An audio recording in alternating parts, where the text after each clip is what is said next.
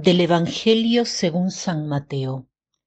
En aquel tiempo Jesús dijo, Vengan a mí todos los que están fatigados y agobiados por la carga, y yo los aliviaré.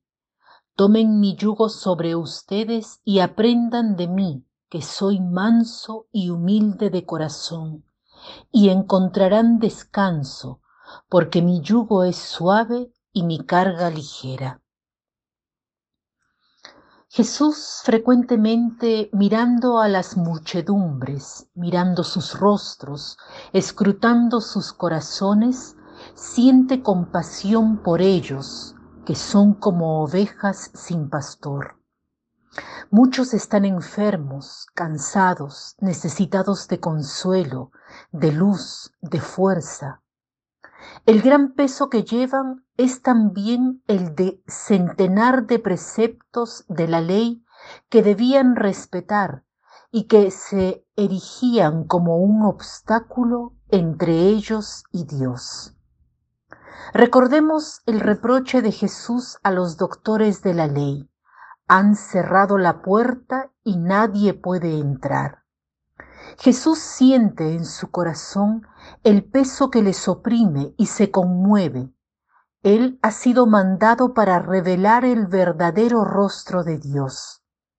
Esta es la buena nueva, ya no un elenco de cosas por hacer o preceptos que hay que respetar para llegar a Dios, sino más bien un Dios que ha bajado para buscarnos, el Emmanuel, el Dios con nosotros.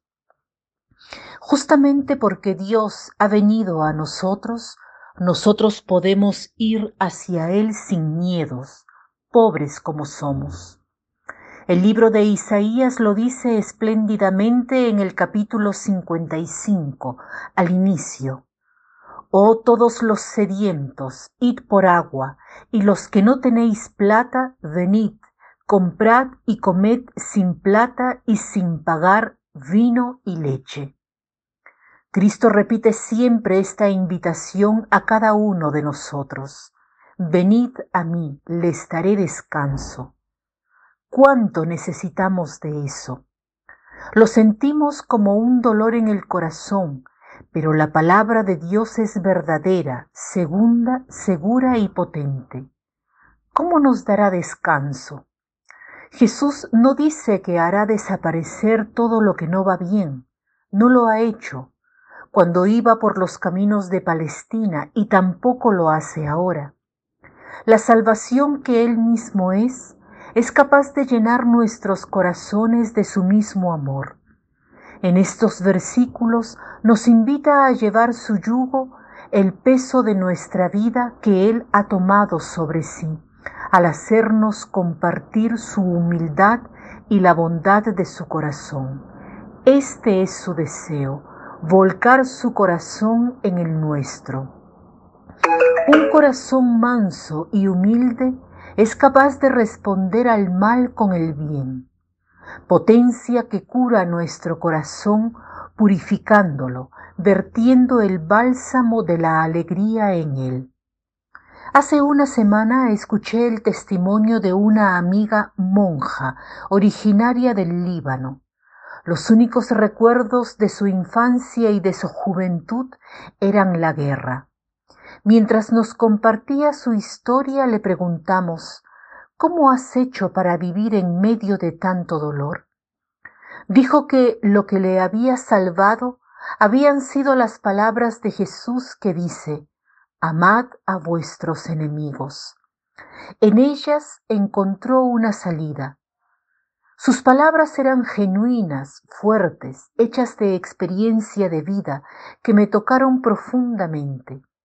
Solo el Señor, el Emmanuel, puede sanar de este modo nuestro corazón y permitirnos contemplar la belleza que hay en nosotros y a nuestro alrededor. Su yugo es ligero porque no es el del odio, el de la violencia, el del miedo, el de la división. Es el yugo del amor, de un corazón que permanece abierto, de la esperanza cultivada. Acoger la invitación que el Evangelio nos pone hoy Es un modo de preparar el camino al Señor que viene. Pidamos al Espíritu Santo que abra nuestros corazones a Él.